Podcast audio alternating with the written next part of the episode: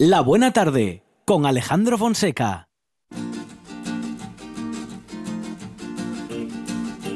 La maleta.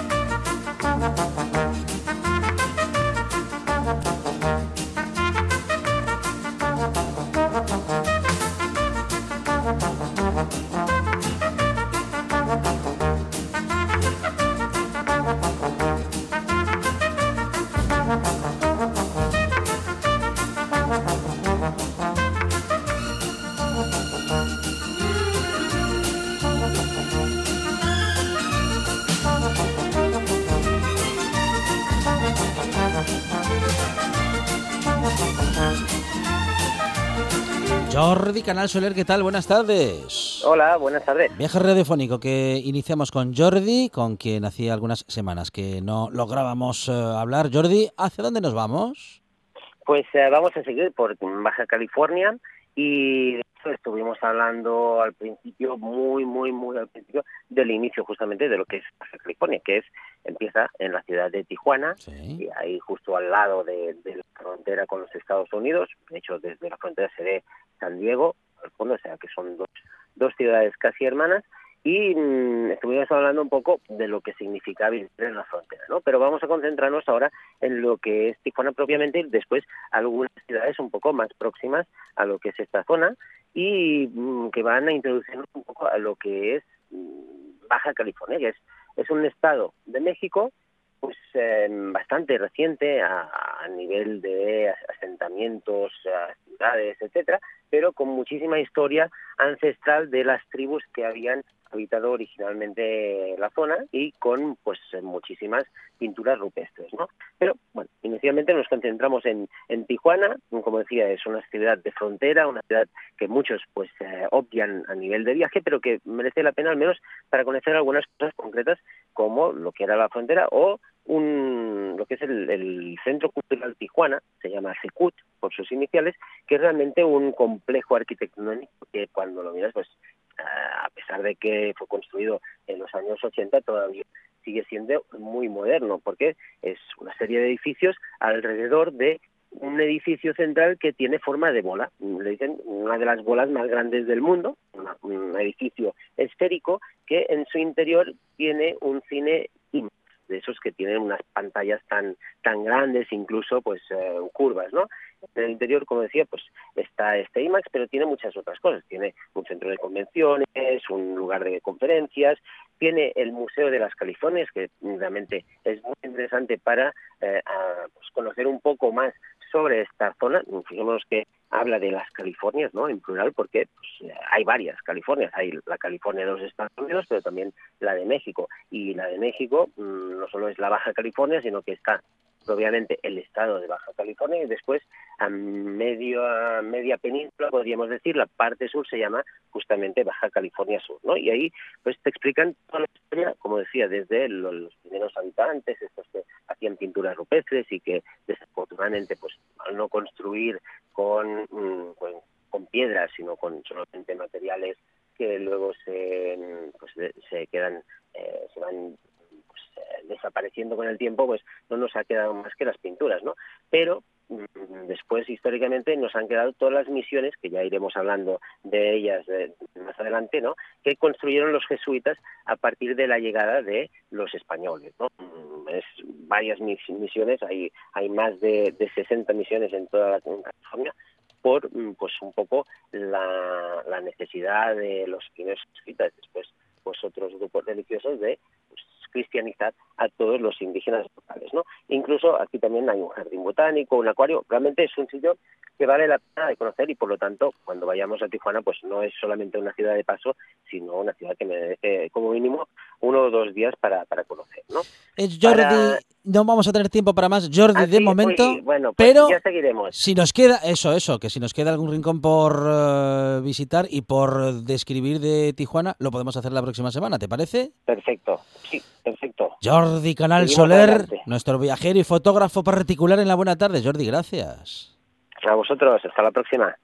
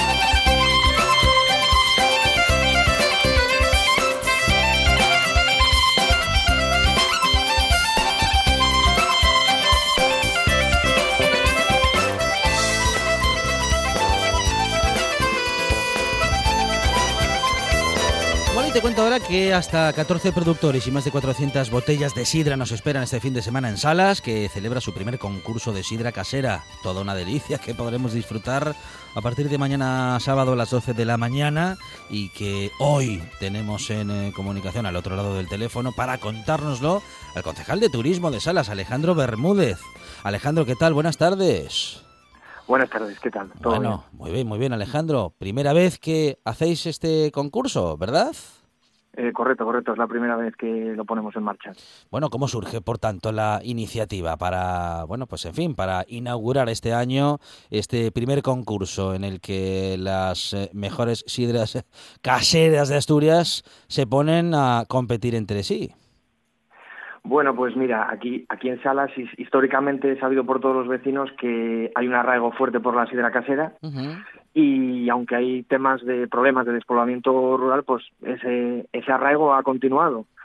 Entonces nos decidimos apostar por el concurso para promocionar nuestro concejo, para promocionar ese producto local que aunque no sea comercial tiene un gran valor y luego también pues poner un poco nuestro granito de arena a la cultura sidrera asturiana y apoyo a la candidatura de Patrimonio Inmaterial de la Humanidad. Ah, respecto de esto, Alejandro, bueno, solamente cabe esperar, hacer fuerza y seguramente, ah, bueno, pues firmar todo tipo de peticiones que puedan llegarnos por redes sociales respecto del apoyo, ¿no? A, bueno, a este respecto, a que la sidra sea un um, bien cultural eh, o ¿cómo, cómo, ¿cómo es la definición, Alejandro? Es eh, eh, candidatura al Patrimonio Inmaterial de la Humanidad, Bueno, a la, bueno. la cultura sidrera. Nos sumamos todos ¿eh? a, a esa, a esa solicitud, pero en todo caso, mientras llega, claro, este tipo de iniciativas, seguro que echan, bueno, pues echan un grano de arena, ¿no? A todo lo que se puede hacer en favor de, de esta iniciativa. Bueno, hay muchos productores de sidra casera en Salas, Alejandro.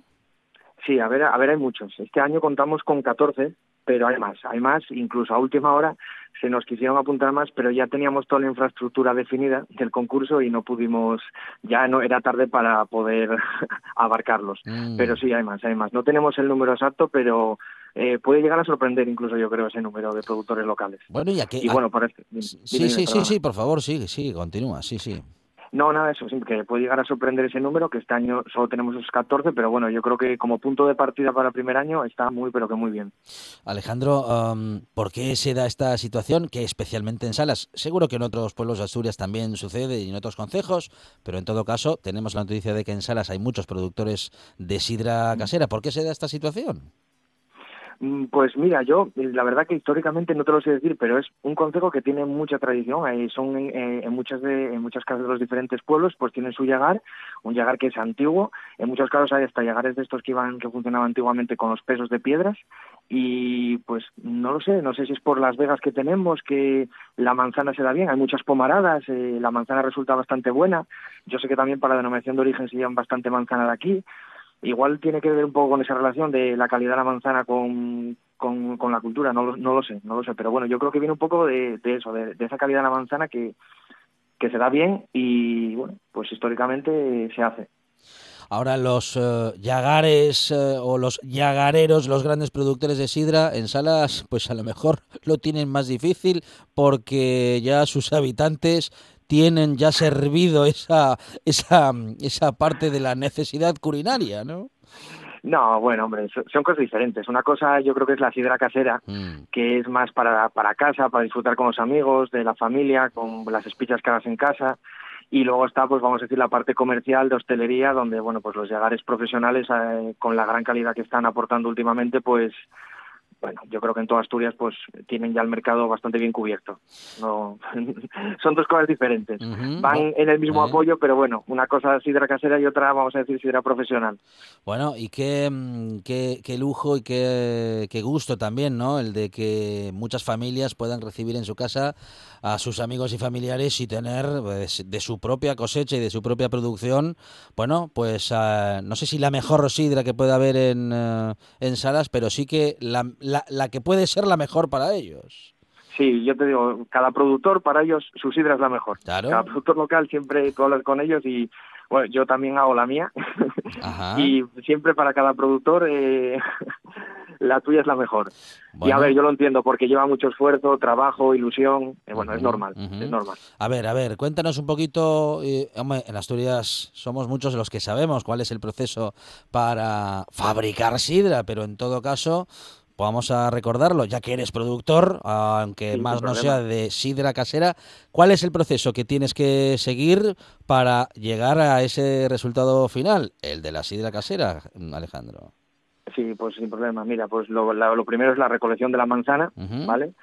Siempre cuando la recolectas tienes que saber eh, muy bien escogerla, ¿vale? Que no vaya ninguna podre, ni picada, ni, ni manchada, ni ninguna cosa de estas eh, luego mallarla, meterla en la prensa, dejarla reposar un día antes de empezar a prensar, después ir prensando, hacer los cortes que se hacen al llegar para volver a revolver todo lo que ya está presionado y más o menos el proceso ese de prensar el corte dura unos cinco días con lo que ya llenas eh, los toneles. Y si no los llenas porque tienes muchos toneles pues tienes que volver a empezar todo el proceso, volver a mallar, volver a prensar, cortar, etcétera y luego nada, es dejar la sidra reposar, fermentar en sus toneles barricas durante, eso ya es un poco a gusto del consumidor, cinco, seis meses, cuatro, depende un poco, hay gente, a ver, mm, que le gusta un pelín tirando más a dulce, hay gente que no, bueno, eso es un poco, también depende un poco del frío, pero bueno, ponle entre cuatro o seis meses más o menos. Y cuanto más tiempo se deja, ¿se logra que sea más dulce?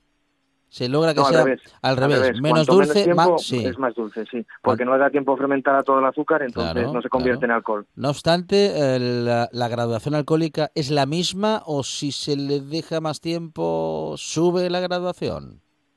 Eh, subiría un poco, subiría un poco pero tampoco por dejarla muchísimo tiempo te va a salir una sidra con más alcohol buena. Es decir, eh, si te pasas de tiempo, que esa es la clave, sobre todo el saber el tiempo perfecto para corcharla, ese es el problema, que si te pasas de tiempo ya te va a tirar un poco ya hacia vinagre, ya se te va a empezar, empieza una última fermentación que ya es más acética y ya te empieza te empieza a vinagrar y ya se te va a estropear. No tiene ya sentido seguir fermentando. Luego entre cuatro y seis meses y no, no, no debiéramos pasarnos de esos seis meses en ningún caso, Alejandro. Sí, eso tienes que ir viéndolo, eso hay que ir analizándolo un poquitín y viéndolo. bueno, eso tienes que ir viendo un poco, mirar densidades, mirar, bueno, diferentes cocinas, probándola el probar es muy importante.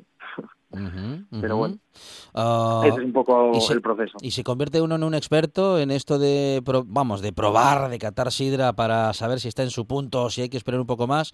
¿Se aprende con los años? Eh, ¿Lo, aprendiste de alguien? ¿Te lo enseñó alguien? Simplemente con es, con, es, con el, es con el tiempo. Eso es a fuerza de, ir probando, ir probando, ir probando y vas haciendo y vas viendo y luego sí, hombre, informarte muchísimo, hablar con todo el mundo. Es decir, empaparte, empaparte de todo lo que te dice todo el mundo, porque de cada persona siempre puede sacar algún punto positivo, siempre. Y cada, productor. Y en esto, como, como se suele decir, cada médico tendrá su librillo y cada fabricante de sidra, cada productor, perdón, de sidra tendrá, tendrá su propio secreto, Alejandro. Tú tienes los tuyos, vamos a decir que los tuyos, propios tuyos nada más, que, mm, en fin, que si no compartes con alguien, pues eh, los demás no lo saben. No, no, no, no, no, no. Es más o menos lo que te dije a ti. No, no tengo ningún secreto. Yo no hay ningún secreto. A ver, la receta es la que es. Es decir, no, no se puede hacer tampoco. Simplemente, pues es hacer más o menos lo que te he dicho, con alguna diferencia que pueda hacer la gente. Pero luego eso, más mantener mucha limpieza. Tienes que tenerlo todo siempre muy limpio. Todo el material que uses, eh, toneles, todo, mantener siempre todo muy limpio. ¿Qué pasa si se nos, si se nos escapa una manzana? Que de, vamos, que por fuera no la vimos que estaba podre y tal, pero bueno, entró un bichín dentro y aquella manzana no estaba bien. ¿Esto nos puede echar a perder? por, por, una no, no, por una no, no debería pasarte, bueno. por una o dos no te pasaría nada, ah, porque estamos hablando de cantidades, hombre. Si quieres a lo mejor 10 kilos, una, cosa así muy pequeña, pues claro, sí te puede afectar, pero eh, en proporciones grandes no, no, te, no te llegaría a afectar eso. Bueno, estamos hablando de producción de sidra casera, Alejandro Bermúdez que es concejal de turismo de Salas, nos está contando cómo, cuál es su manera de producirla. También que muchos como él eh, en Salas también lo hacen, pero no hemos hablado todavía nada, nada del programa, de esta primera edición en la que las sidras de producción casera van a competir. ¿Cuál es el programa, Alejandro? Bueno, pues eh, empieza el primer concurso de sidra casera de Salas, empieza a las 12 del mediodía mañana sábado 21 de septiembre. El lugar es al lado de la Plaza de la Iglesia, de la Colegiata y empieza, bueno, pues como te he dicho, a las 12 con la degustación popular, ¿vale? Donde todos los visitantes y vecinos pueden degustar toda la sidra que se presentó a concurso, ¿vale? Y para poder degustarla lo único que tienen que hacer es comprar el vaso conmemorativo del evento, eh, que está allí puesto a la venta, y empezar a disfrutar de la sidra. Tampoco hace falta que compren un vaso por persona. Tú si vas con tu pareja o con amigos, pues puedes decir, venga, compramos dos, tres vasos y compartís vaso, que es lo que dice la cultura sidrera, que es compartir vaso. Bueno, bueno, bueno, y bueno. mientras la gente está haciendo la degustación popular, pues arriba en el escenario estará el jurado haciendo las diferentes valoraciones y dando puntuación y al final del todo pues se descubrirá quién es el quiénes son los ganadores, ¿vale? Y luego todo esto por, está amenizado por la banda municipal de gaitas de Salas que estará haciendo pasacalles por la villa, se acercará a la plaza y tocará alguna pieza y bueno, eso es por la mañana todo el evento relacionado con la sidra. Desde el ayuntamiento quisimos darle un poco una vuelta más y quisimos que el día fuera muy tradicional asturiano. Y entonces por la tarde también tenemos eh, un concierto de tonada, Cancios de Chigre, que viene Anabel Santiago, Alicia Villanueva y Eliseo Fidalgo. Y están acompañados a la gaita por Fran Pola irán por varios locales de, de la Villa Salense y irán tocando y animando y haciendo que sea un día muy muy asturiano. Oye, vaya nivel, porque por otra parte, tener una propuesta musical como la que acabas de describir, bueno, qué interesante, ¿no? Qué, que en fin, qué buena promesa de buenos momentos para este fin de semana, Alejandro. Sí, la verdad que sí. Además, esto hay que agradecerlo también a la Asociación de Comerciantes de Salas, Salas en Marcha, que en esta segunda parte, vamos a decir, del evento, eh, con el tema de tonada, ellos van de la mano con, con el ayuntamiento y vamos, por decirlo, al 50% en la organización de, esta segunda parte. Eh, bueno, y lo de la mejor sidra y lo de puntuarlas, eh, ¿va a ser teniendo en cuenta qué cuestiones, qué matices? Bueno, lo primero que te quería remarcar es que para esa parte, bueno, para cuando empezamos a organizar el concurso, lo primero que hicimos fue ponernos en contacto con la Asociación de Fomento eh, Tradicional de la Sidra Asturiana, ¿vale? Que su sede la tiene en, en Villaviciosa y son los que se encargan de hacer el concurso, la gran final regional, que todos los años en octubre eh, tiene lugar en, en Villaviciosa, ¿vale? Entonces hablamos con ellos y ellos nos indicaron un poco eh, cómo deberíamos hacer, cómo deberíamos organizar, bueno, ese tipo de cosas. Y de hecho son ellos los que nos ponen el jurado, ¿vale? Nos lo mandan ellos, es totalmente independiente a salas y es gente, vamos a decir, con cierto nivel, ¿vale? Entonces, bueno, pues lo que se puntúa cuando valoras la sidra es un poco, pues, son tres, tres aspectos que son el visual, el olfativo y el gustativo, ¿vale? y dentro de esos tres valores pues hay una serie de criterios que los jurados valoran y se da se da una puntuación y al final se suman las puntuaciones y, el que más tenga pues es el ganador. Bueno, la verdad es que la propuesta promete Alejandro y es una, una primera edición que seguramente va a dar lugar a siguientes, porque es una gran iniciativa que si ha tenido tan buena acogida y han quedado tantos productores fuera, ¿qué les habrá pasado? ¿No se habrán decidido a tiempo? ¿Habrán pensado, no hombre, no, ¿por qué voy a competir si va, la sidra esta no está para competir en nada? Y luego se lo pensarán un poquito más. ¿Qué habrá pasado que no se atrevieron a, y no llegaron a tiempo? Yo creo que ha habido un poco de todo. Yo creo que ha habido gente que ha tenido un poco de vergüenza, en plan de, jo, es que a dónde voy con mi sidra. Porque, a, ver, igual que decíamos antes que para los productores locales la suya es la mejor, también hay gente que es humilde y a lo mejor piensa que, que la suya no es la mejor y, a lo mejor es muy buena. Entonces yo creo que ha pasado también un poco de vergüenza en algunos casos. Otros casos, para el, para el concurso es necesario presentar la sidra toda en botellas en formato Gijón, en la botella que conocemos todos como de sidra tradicional, ¿vale? Y bueno, como he sabido en muchas zonas de Asturias, hay veces que se embotellan lo que tienes, botella de vino, botella de champán, sobre todo en casa, quiero decir. Entonces hay gente que pues no tenía botellas suficientes para poder para poder participar. Eh, en algún caso pues pasó también eso. Y en otros casos porque se enteraron tarde a última hora. oye, es que me acabo, me llamaron, oye, es que me acabo de enterar y yo, ya, pero ahora ya. Pues habrá que prepararse para la próxima edición. Bueno, disfrutar primero de esta, eh, que ya está ahí a la vuelta de la esquina, pero prepararse para la próxima porque seguro, seguro Alejandro que vais a tener, bueno, a muchos más productores uh, que van a superar seguramente con creces estas estos 14 productores que tenemos en esta edición. Sí, correcto nada, esperar que los visitantes y los y los vecinos de Sala se lo pasen muy bien en ese día, que nos acompañe el tiempo, que estamos ahí ahí. y nada, que se lo pase la gente muy bien y que salga todo lo mejor posible. Alejandro, oh, ¿cómo estamos? Eh, bueno, en otros asuntos, y aunque a lo mejor no te corresponda directamente, me parece importante, hablando con el Ayuntamiento de Salas, en este caso con, bueno, pues con un edil que puede representar muy bien al Ayuntamiento, digo cómo estamos en una de nuestras preocupaciones en Asturias, no digo con la respecto de la despoblación, cómo está Salas en este apartado y bueno, desde ya valoramos que una iniciativa como esta aporta también un poquito de, bueno, sí, otro grano de arena, ¿no? Para evitar pues que haya una, una despoblación o incluso mayor de la que pueda ya tener en este momento. Sí, a ver, Salas también es, está afectado por el despoblamiento, lógicamente también era un municipio, no me acuerdo de las cifras exactas, pero era un municipio que en los años 80 pues tenía una cifra de habitantes bastante elevada y esa cifra pues ahora mismo no me acuerdo exactamente cuál era, pero ahora ahora mismo a día de hoy es 5.100 y algo habitantes me parece, ¿vale? en todo el concejo. Entonces estamos también afectados por ese despoblamiento. Todo tipo de iniciativas son bienvenidas como esta, de, porque aunque le veas a lo mejor y dices, bueno, pero no deja de ser no deja de ser a lo mejor una fiesta, ¿vale? Sí, es un evento festivo, pero es un evento festivo en el cual mucha gente a lo mejor que en salas en su día dejó de hacer sidra por cualquier motivo, que lo dejó de hacer a lo mejor, a lo mejor se animan y vuelven a hacer sidra, ¿entiendes? Porque tienen a lo mejor la infraestructura en su casa. A lo mejor se animan, vuelven a ir un poco más a su casa, vuelves a acercar a la gente. Luego también a lo mejor algún productor joven, que los hay, mm. se animan y dicen, bueno, pues mira, yo tengo unas fincas aquí, pues a lo mejor les interesa y pues se plantean a lo mejor intentar entrar en la denominación de origen, de como, como, como productores de manzana bueno, son ideas que, que todo va eh, ayudando en el mismo sentido. Bueno, pues una gran iniciativa, como decimos, que no solamente es lúdico festiva, como también ha resaltado Alejandro Bermúdez en estos últimos minutos, sino que va más allá y que puede también aportar, bueno, pues una, em, una nueva aportación, ¿eh? justamente, y valga la repetición, para que, bueno, pues se fomenten actividades como estas y más actividades que hagan que más y más gente que quede ah, viviendo en el concejo y muchos que puedan llegar.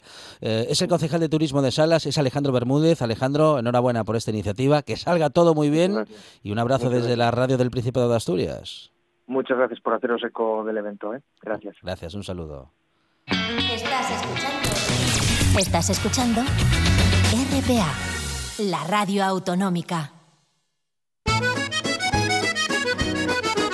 Sabores.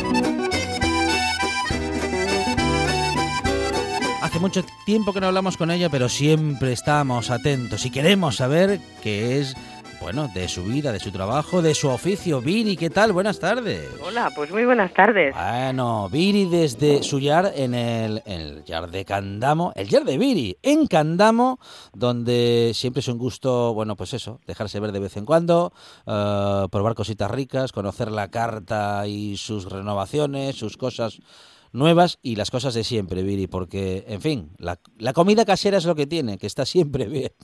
Yo creo que, que sí, cosas nuevas en el día, hombre, alguna tenemos y vamos claro, a hablar de ella. Sí. Pero sobre todo es eh, venir a comer con la seguridad, que es lo de siempre, ¿no? Uh -huh. Y estamos contentos. El verano ha sido ah, bueno. Sí. Eh, me ha encantado volver a escuchar esta musiquilla mía. que me apetece bailar cada vez que la oigo, me lo, apetece bailar. Lo echabas de menos, ¿eh? Lo echaba de menos, por supuesto que sí, que os echo de menos. Pero bueno, pues las cosas van así. Siempre estamos ocupados, siempre estamos liados mm. y está bien que salga más gente en la radio dando opiniones y, y dándose a conocer. Uh -huh. Pues decías que venir al Yar es un gusto. Claro, claro. Gracias. Hombre, es que el uh, bueno, el sitio en sí ya, es que Candamo también, quiero decir, Sí. ya llegar allí es ya estar en un sitio al que apetece llegar, en el que apetece estar, más luego vuestra casa, eh, en fin, con, Mm. con, con sus características, ¿no? Eh, edificio noble de piedra, eh, con diferentes rincones, con bueno, con eso y con esos olores, ¿no? De, de, de Sí, la, entre- la, la expresión de la gente cuando llega, Eh, cuando llega la primera vez, tienen dos expresiones. Una cuando llegan es qué sitio más bonito Sí, y a continuación es qué bien huele. ahí está.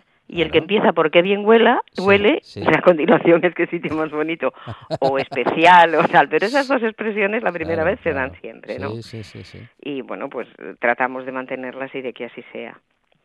Y llevamos ya 23 años. Mm, Hemos cumplido 23 años este verano. Qué ya no- barbaridad, qué barbaridad. Fíjate cuando estábamos, estuvimos aquí celebrando los 20, los 20, Sí. y ya van, 20 bueno, nada, vamos a tener que esperar ya los 25 para A que los se- 25 Claro. habrá un fiestorro. Claro, claro. A los 25 que ya hay fiestorro de verdad. Las de plata a nivel, Sí, ¿eh? sí, sí, sí, vamos, sí. ¿quién me lo iba a decir a mí? Pero bueno, las familias que vienen, que ya nos, fíjate tú, gente que venía, empezaron a venir familias con niños con 3, 4 años, que ahora ya pues están en la universidad, acabaron la universidad, los veo tan grandes y luego yo vengo y me miro en el espejo y digo, va, pues no estás tan mal. Tampoco es que hayan pasado 23 años. Claro, claro, ya, ya. Pero es un gustazo, de verdad. Es una de las satisfacciones que te ofrece este negocio, que te ofrece satisfacciones, problemas, que hay que resolver, que al resolverlos los disfrutas. Y, y bueno, ir viendo a través de estos 23 años cómo la gastronomía, la gastronomía asturiana, la gastronomía de siempre, esta de casa, va ganando adeptos y, y va convenciendo a incrédulos porque hace años nadie se creía ni confiaba en que estos platos nuestros asturianos, tal cual, pues bueno, la fabada de siempre, el pote asturiano, eh, todas esas cosas, claro, como las comíamos todos los días, no les dábamos importancia. ¿no? Así que ver que viene gente específicamente a comer esos platos, que pudimos meterlos en esas, en esas cartas de lujo, ponerlo como una oferta principal a través de todos estos años, esa parte de la infantería, que ya te dije muchas veces, que son los que ganamos eh, esa batalla, mm, esa batalla grande de ir día a día eh, a- convenciendo a estos, a estos incrédulos, y por ejemplo a los políticos, ¿no? que son lentos de narices, hasta que entienden. Y ahora no vamos a hablar de política. Eh, no, Y- bueno, si quieres sí, pero no, deja. No, no, no, no, no, no, no es un plato de comida. Por eso, por eso. es un plato de comida lenta.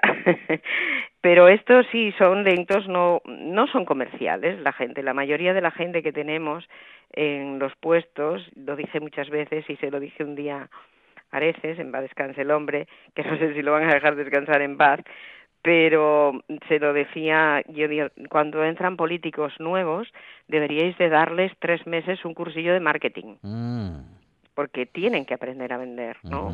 Y conocer qué es lo que venden, saber qué es lo que hay. Ese, esa labor la estamos haciendo, esa, esta gastronomía, estos hosteleros, la infantería, los grandes nos ponen, siempre dije, nos ponen en, en el mapa, en el mapa mundial, en el mapa internacional, en el mapa de, de las grandes guías, son ellos y se lo agradecemos muchísimo, pero quien en realidad gana esa batalla somos nosotros. Y tenemos que convencer también, y se van convenciendo, pues los pequeños agricultores que van teniendo buen producto, que podemos dar este verano el tomate que tenemos, que fue extraordinario, y que no se lo pueden comer en Barcelona, ni en Madrid, ni en ninguna parte, porque es un tomate nuestro, es un tomate que dura dos meses. Entonces, cuando a la gente le convences de que tiene que pedir ese plato, porque se va a tomar algo que hasta el año que viene no hay, y lo comen y les ves la cara y, y, se, y lo entienden, que ese tomate cuando vengan en Navidad no van a poder pedirlo porque no lo hay. En Navidad habrá, habrá otras cosas. Entonces, esos, esos pequeños agricultores eh, van convenciéndose de que sí hay un mercado para esos productos especiales y específicos que tenemos en Asturias. Y los hosteleros también tenemos que comprometernos a hacer uso de, de esos productos para que la cadena no se rompa. O sea que esa es mi, digamos, ya sabes que siempre tengo que tener un consejo, claro. eh, una forma de, de, convencer, de avanzar, de ir poco a poco, no sé, de ir mano a mano unos con otros y de esa manera Asturias saldrá adelante, ya lo creo que sale adelante. Uh, el trabajo que se hace en lo gastronómico eh, desde siempre, pero me parece a mí que en los últimos años, lo digo de manera global, no solamente por el vuestro, sí. que, que, bueno, está, está comprobado y contrastado, pero bueno, hay, hay otros y otras. No, grande, no, no, sí, yo hablo general, ¿eh? y, y, digo mmm, que se está haciendo un trabajo que vamos, que, que, hace que Asturias gane en prestigio gastronómico y por tanto en interés turístico y en interés en general. Totalmente. Así que cuando luego hacen las encuestas a los turistas que vienen, uh -huh. eh, ¿por qué viene Asturias? Hombre, hay, hay ya eventos importantes, eh, ahí estamos, eh, pues se consiguió para el año que viene el que venga a Oviedo el, el concurso a nivel mundial de los quesos, eso es un paso astronómico para nosotros como, como hosteleros, o sea, el poder estar, porque la gente luego no viene, no mira solo cuando busca la capital de Oviedo, no busca solo eso, sino que va a mirar cómo es la gastronomía de Asturias, qué hay, dónde poder ir, y no es solamente luego el que en esos días vengan X personas, sino que luego cuando ellos se busquen las vacaciones, si esa idea está bien hecha y esa idea la graban, mm, eso es muy importante para todos. Y luego que nosotros respondamos a las eh, expectativas que, que esos clientes que vienen, que traen, eh, se cumplan, ¿no? Uh -huh. Y bueno, pues ir mejorando día a día en todo, en servicio, en calidad, eh, bueno, pues mantener los precios. Muchas veces pensamos que porque hay mucha gente hay que subir el precio. No, esa gente tú tienes un margen, tienes que cuidarlo, ganártelo, pero mm, ser respetuoso con, con esas, eh, cartas y ser respetuoso con esos clientes que vienen para que hablen bien y vuelvan. Nosotros aquí este año, bueno, pues ya vas por tercer año, volvimos a tener otra vez a los coreanos. Ah, a ver, a ver, eh, actualiza, actualiza información que, mmm, eh, claro, no todos los oyentes están al tanto de que en su momento bueno, Viri mmm, se hizo medio famosa en la televisión coreana. Totalmente, totalmente, estamos saliendo en la televisión coreana. Bueno. Eh, es el tercer año que vienen, uh -huh. vinieron la primera vez, preguntaron si podían venir a grabar, vino la televisión coreana con unos cocineros top de Seúl uh -huh. y vinieron a grabar cosas por Asturias y aquí grabaron pues eh, el qué hacer con un pitucaleya. O sea, hicimos el, el pitucaleya eh, con unas partes el caldo porque Ajá. lo que ellos no tienen entre comillas es sí. esta gastronomía nuestra de aprovechamiento. Ah. Aquí no se tira nada, uh -huh, ¿no? Uh -huh. Entonces, con las partes menos nobles hicimos un caldo, luego se hizo un pitu guisado, parte de ese guiso se hizo con fabas, Pero, Viri, otra parte se si hizo no, con arroz. Si no hacen aprovechamiento, ¿con qué hacen los fondos? Mm, bueno, vamos a ver. Eh, Corea ahora mismo tiene una, una gastronomía muy alta, eh, a nivel medio alto. Digamos, a un nivel económico, Seúl tiene grandes cocineros y tienen una gastronomía riquísima. Luego hay una parte de gente, esa parte que tenemos ese concepto de, de, orientales todos por la, por la calle comiendo, y esa gente que sale de trabajar y tiene media hora y come de las máquinas. Y ahí tienen el problema porque la comida que tienen en las máquinas, mm, según este antropólogo que viene, mucho es comida china. Y comida china no es sana. Y luego está la gente del campo. Y la gente del campo, lo que pasaba aquí en la época hace no, no tantos años. O sea, que los hombres y las mujeres que podían salían al campo a trabajar y la que se quedaba en casa cocinando era la abuela, ¿no? Y cocinaba lo que podía o lo que ella sabía. Eh, las recetas pasaban de, de abuelas a nietas, pero tenían poca variedad. Bueno, pues en el campo allí ocurre lo mismo. O sea, por ejemplo, el, pollo que tienen en el campo, que también tienen pitucaleya, aunque no lo llamen así y no estén tan gordos como los nuestros, pero él decía que querían aprender a alimentar esos pollos para que pudiesen tener demanda también, ¿no? que fuesen buenos. Entonces allí el, pollo, como en muchos países de Centroamérica, se come cocido. Ajá. Pero es que luego el agua la tiran. Claro, qué pena, hombre. Sí, porque, vamos a ver, porque no, nadie les indicó o nadie tuvo la curiosidad de hacer algo con ese caldo, que es donde están los nutrientes de ese, de ese pollo, ¿no? Entonces, lo que llevaron fueron varias recetas, como croquetas o arroz con pitu, llevaron varias recetas para poder eh, sacarlas en televisión y crear esa curiosidad que aquí creó Arguiñano. Ajá. Porque te puede gustar más o menos Arguiñano, pero no cabe la menor duda de que mm, fue el que uno de la, vaya, uno entre más, pero él sobre todo, porque es un gran comunicador, el que creó la curiosidad de la ama de casa normal en hacer una comida variada, distinta, barata, no tiene por qué ser cara. Mm, bueno, pues mm, ese, ese fue un avance dentro de la gastronomía de, de las casas particulares. Eh, en Sí, sí, sin duda en España hay un antes y un después en lo que es gastronómicamente hablando eh, a nivel casero. Eh, digo, hay un antes y un después de Carlos Arguiñano. ¿eh? Por, totalmente, mm, totalmente. Bueno, pues este señor es lo que quiere hacer en Corea, sino crear esa curiosidad en las gentes, bueno, pues gentes del campo, gentes que no cocinan mucho habitualmente, pues eh, poder hacerlo. Y claro, si lo hace mm, una señora extranjera con el pelo colorado, eh, de la mano de un cocinero de Seúl, jovencito, que me llama abuela. Ajá, ¿ah, sí? sí. Bueno, bueno. Pues bueno, eso que quieres buscar. Este año ¿Mm? eh, vino eh, traía una mm, gente distinta, venían dos cocineros, eh, pero luego venían con él seis turoperadores. Ah, sí.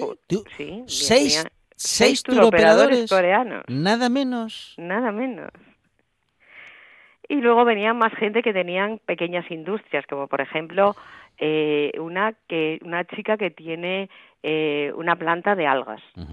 Y entonces miraban un poco el mercado nuestro, el mercado de aquí del norte de la península, qué posibilidades había de sus algas o de qué platos les podríamos añadir. Bueno, pues ahí con los intérpretes, porque yo coreano todavía no sé. Bueno, todo se, todo se andará. Hombre, alguna, alguna palabra habrás aprendido, pero bueno. No, no, no, porque se me olvidan. no, no, no. Ah, Tengo que ir ah. allá para practicar. Claro. Bueno, pues esa fue la anécdota de los coreanos que vuelven. Otra anécdota fue antes de ayer. antes de ayer. ¿Qué pasó?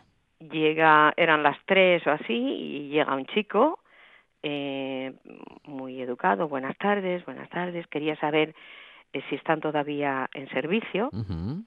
Sí, sí, estamos en servicio. Sí. ¿Podríamos comer? ¿Nos darían de comer, aunque sea tarde? Sí. Sí, sí, sí. Perdón, no, no te escuché si dijiste qué hora era, ¿eh?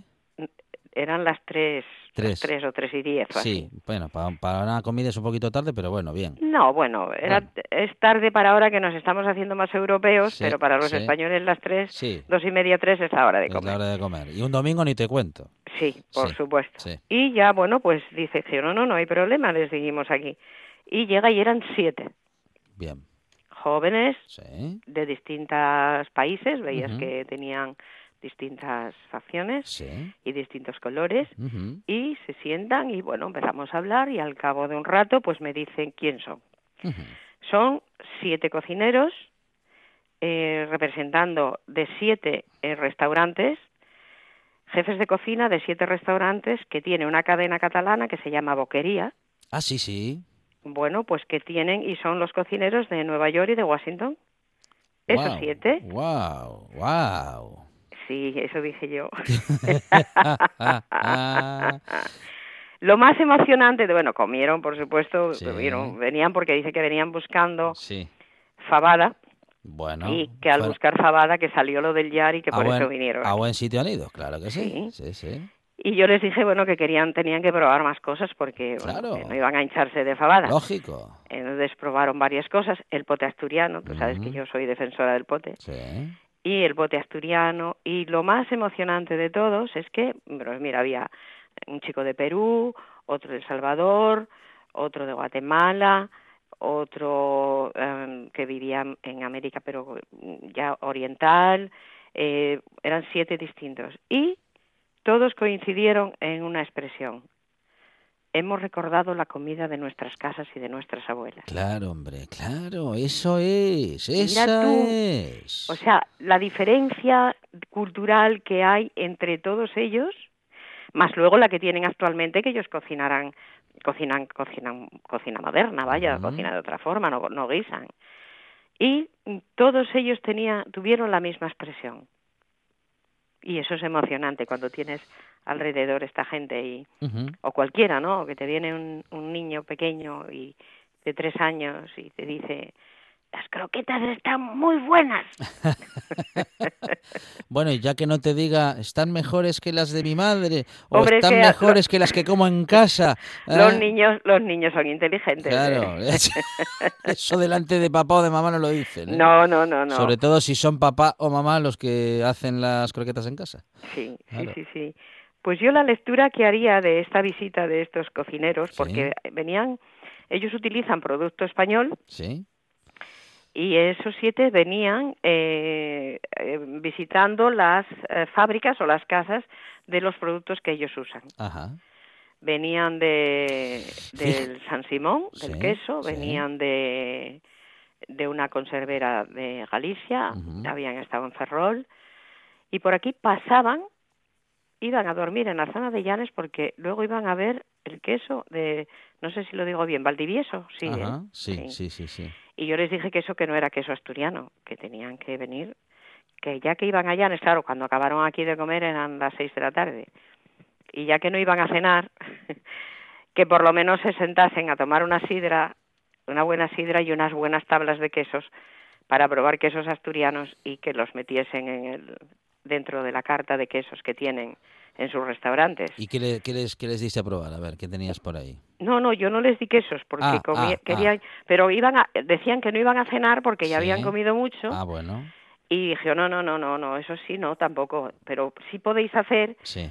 eh, que iban a estar por la zona de Llanes, no, no, no puedo decir el sitio porque no, no me lo dijeron, vaya, tampoco es que quiera, se- me dijeron que iban a estar por la zona de Llanes porque Valdivieso habían cogido un hotel porque les quedaba más cerca para el día siguiente salir temprano. Entonces yo les decía que en la zona de Llanes o zona de Cangas de Onís que se preguntasen por un buen sitio donde tomarse una buena tabla de quesos, Sí. una buena variedad de quesos, Claro. que teníamos 43 variedades de quesos, con algunos bastantes con, con, con de- denominación de origen, y que eh, probasen una buena tabla de quesos con una buena sidra. Y hay algunos que hay algunos quesos que tenemos en Asturias que son de un sabor tan particular que igual alucinan, ¿eh? Bueno, casi todos, ¿eh? Claro. Casi todos, porque sí. los quesos, por ejemplo, los azules nuestros, eh, tienen un sabor muy peculiar en comparación con los franceses, por ejemplo. Son los, a los franceses los hay, oye, los hay potentes también, pero Sí, no tantos. sí. Eh, de sabores más dispares y más potentes son los nuestros. En los quesos de mezcla de leches, o sea que ahí eh, no todos los países nos pueden ganar con esas mezclas de leches de tan buena calidad. Que a propósito, quiero decir que a partir de ahora eh, las leches tienen que decir de dónde proceden, que ¿Ah, hay que mirarlo. Ah, bueno, hay que mirar entonces si- mirarlo. Si, está hecho con leche de Asturias o de, o de Exactamente. otro lado. Entonces, Mm. ya sabes que siempre me peleo con eso. O sea, Claro. cuando coges un bote de pimientos de piquillo, mira a ver de dónde viene. Porque luego no digas que son malos los pimientos de piquillo, ¿no? Es que vienen de no sé dónde, ¿no? Entonces hay que mirar de dónde vienen los productos y volviendo a, a lo que estábamos hablando al principio, de que los hosteleros debemos de apoyar y buscar esos pequeños esos productos de pequeños productores, pues cuando compremos en la tienda, oye, hay veces que tienes que ir a por la oferta porque no el bolsillo no te dice, no te permite otras cosas y ahí está todo permitido. Pero cuando puedes y así todo en, en precio barato también lo hay de aquí, cuando tú puedes mira a ver de dónde es lo que estás consumiendo y compra lo que sea de cercanía. Estás ayudando a un vecino. Claro, claro. Sí, sí, sí, sí. Am, oye, Viri, que ha sido un verano con, en fin, con muchas sorpresas, con eh, grandes momentos y en estos últimos días, cuando te llega una mesa como esa, vamos a decir que de gente gastronómicamente mm, cualificada, hombre, experiencia y conocimiento tienes, tienes suficiente de sobra, pero mm, no vas para la cocina diciendo, esto tiene que salir bien. Bueno, el hay- nervio, el hay- nervio, el nervio se te pone siempre, Claro. pero el nervio se me pone cada día que abrimos la puerta y ves entrar gente, Mm, ese, esas mariposas que se te ponen en el estómago, no solamente cuando cuando te has enamorado, sino también cuando estás enamorado de tu trabajo y quieres hacerlo bien. Cuando tienes un compromiso con lo que estás haciendo, claro. Exacto, sí. Pues eso yo creo que no desaparece nunca a los profesionales. Lo que pasa que le vas perdiendo el miedo Claro. porque mm, cuando llegan dices tú, bueno, pues vienen a probar lo mío, vienen a probar lo que hay en el jar. Bueno, vienen a pro- a probar que yo cocino ya muy poco, ¿eh? que Mm, cocina majo, ¿eh? Sí. no tengo que ir quitándome moños. Pero vamos, que está haciéndolo de maravilla y que cocina de maravilla. O sea que mm, hay veces que a Majo a la cocina no le decimos nada, ¿eh? Ajá. Tampoco se pone nerviosa. Ah, no le, Ella- di- no le dices, eh, los, los siete que están ahí son de la guía Michelin, por ejemplo. O, o de... No. eh, eh, eh, hay, vosotros tenéis un reconocimiento que no es eh, una estrella Michelin, pero... Tenemos el Bicurman. Eso, ahí, Y el cuéntanos. día 4, A ver, actualiza mi información respecto de ese... Bueno, de mira. ese... Michelin tiene cuatro, tiene tres eh, clasificaciones Sí. o, o- o premios o como quieras llamarlo, Sí, cate- ¿no? categorías, bueno, digamos, Categorías, o, vale. eh, apartados, sí. Apartados, sí. Bien, Eh, reconocimientos. Entonces, Bien. estrella, sí, ¿eh? y luego ya pues una, dos, tres, cuatro, cinco estrellas, no sé hasta cuántas dan. sí. Eh, luego están eh, los Gourmand y luego están los platos o restaurantes eh, recomendados, Ujú. ¿no? En Asturias este año tuvimos en el 19, esperemos que ahora en el, en, o sea, estamos reconocidos para este año, pero en octubre eh, vuelven a dar otra vez. Cuando dan las estrellas, pues tienen que volver. Esto pasa igual que las estrellas, te lo pueden dar y te lo pueden quitar. Ajá, ajá. El Bigurman significa que es un restaurante, una casa de comidas, donde puedes comer producto de la zona, Sí. donde puedes comer producto bien elaborado Ajá. Por menos de 35 euros. Ah, bueno, bueno. ¿no? Es una categoría Entonces- muy interesante, entonces. E- Exacto. Hay una, hay una Te están, diciendo, que la- que- te están diciendo que hay una relación calidad-precio buenísima. Exacto. Y no Mm, suelen mm. fallar, ¿eh? O sea, mm, yo los que he visitado, eh, sí, se adaptan perfectamente a la explicación que te dan. En Asturias había uno que es la Corriquera, que cerró, Muria cerró en enero, una pena porque era un sitio muy especial, y eh, nos dieron, eh, hay cuatro reconocimientos. Eh, está María en el mesón del centro de Puerto de Vega, está el Foralín en Oviedo, en la calle Asturias, Ujú. están eh, Casuso, que está en el Campillín, y está el Yar de Viri, que estamos aquí en San Román de Candamo.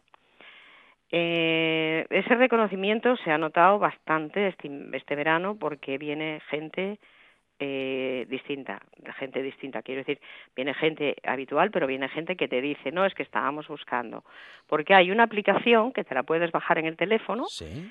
y cuando vas de viaje, aquí ya sabemos nosotros más o menos dónde, dónde podemos comer. Pero cuando vas de viaje, no sé, pues yo Ay, bajé claro, pasé ah, por... Claro, ¿dónde iré? ¿Dónde? Ay, Claro, y ahora ya no hay mm, municipales como antes. Claro, ah, oye, ah, es verdad, esa, yo utilizaba ese método, es verdad. Sí, sí, sí. Ese y el de los camioneros, Hombre, claro, pero el de los camioneros, el de los camioneros no sé, aquí en la buena tarde lo usamos más como broma que como, ¿eh? pero bueno, sí, sí.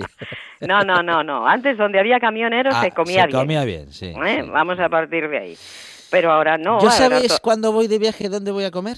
No sé. Donde veo gente del sitio, del lugar. Ah, del lugar, eh, sí, Sí, sí, sí. porque sí. ahí es donde van a, o sea, los del sitio, los que viven allí, Sí, van a comer donde se come bien. sí, pero a veces no tienes tanto tiempo como para mirar Ya. la nacionalidad de la Eh, gente sí, allí. sí, sí. Lo que pasa es que en algunos, en algunos sitios es evidente. Algunos sí. bueno, pues esta, te bajas esta aplicación y Sí. vas. Mira, yo estuvimos, bajamos, íbamos por Salamanca y mm, efectivamente buscamos y es, mm, está muy bien. Te pone las estrellas, te pone los Bigurman y te pone también los restaurantes o platos recomendados, ¿no? Que llaman ellos. Son restaurantes donde puedes comer, pues eso, cosas un poco intermedias entre lo que es una estrella y lo que es una, una casa de comidas, que me reí mucho este año porque me dijeron que los mm, Big Gourmand éramos los estrellas de las casas de comidas. Y el día 4, bueno, el día 22 de julio nos entregaron la chaquetilla aquí en Asturias, Qué bueno. que fue en la laboral, espectacular la sí, laboral, sí. espectacular, de la mano de IGP Ternera Asturiana, con los que también colaboro, y es uno de los platos nuevos que tenemos, que es la costilla, porque vender chuletas y solomillo y eso lo hace cualquiera. Pues sí, claro. Eso es difícil que salga mal, ¿eh? Claro. Pero nosotros lo que vendemos es la costilla de ternera asturiana de la IGP, que la ponemos eh, al vacío, o sea, eh, hecha a baja temperatura, Sí. y luego la ponemos aquí a la plancha con unas salsas que hace Majo que están espectaculares Uh, y unas patatas fritas, porque en Asturias las patatas fritas, ojo, patatas fritas peladas, sí, sí. no de las de paquete, No, no, no, ya, ya. no, de no, no, de las, peladas, de esas- las que, eso de es- las que cuando ves el saco delante dices, "Uf", porque yo lo de pelar patatas lo llevo, lo llevo fatal, Viri. Siempre, es, o sea, si viene alguien y me dice, te pelo las patatas, ¡buah! mira. Oh, ya te hace feliz. Ay, digo, Oye, sí, pues que- sí, por Pues favor. oye, aviso a navegantes, ¿eh? aviso a navegantes, ya lo sabes. Pues ese es el plato nuevo que tenemos en el Mm. Sí. En el verano salió muy bien. La gente muy... Eso porque queda muy jugoso. Y vamos, que chuletón de buey de esos, que chuletón que vienen de sabe Dios dónde. No, no, una de IGP ternera asturiana ayudando a, a esta IGP que están trabajando mucho por sacarlo adelante, a los ganaderos que tenemos que son verdaderos cruzados, porque nosotros los hosteleros mm, batallamos todos los días, pero ellos batallan con mucha potencia y hay que ayudarlos, hay que sacar esa carne nuestra, pedir un poco de información cuando vas a comer y que te van una chuleta, oye, ¿y esto de dónde lle?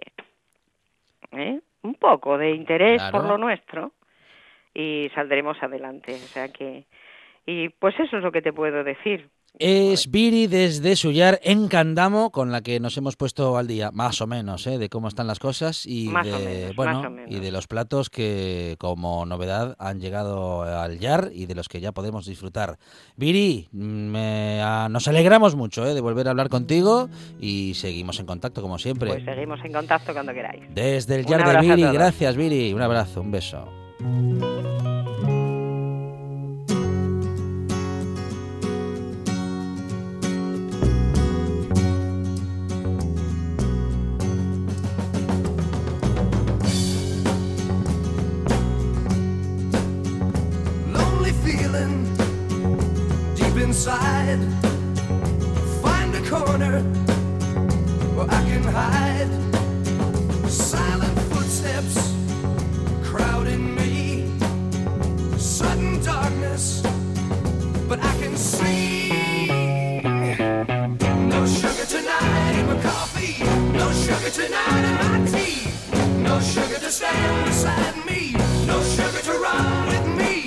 Tantas cosas buenas que han pasado hasta ahora y lo que todavía nos falta. Vamos a recordar eh, después de las noticias uh, a- alguno de aquellos grandes momentos con Javier Suárez eh, y su paisaje sonoro que va a regresar. ¿eh? Y mientras regresa no le dejamos en el olvido y recordamos su paso por esta buena tarde. Y también tendremos el resumen musical a cargo de Juan Saiz, Billy Roca Indie.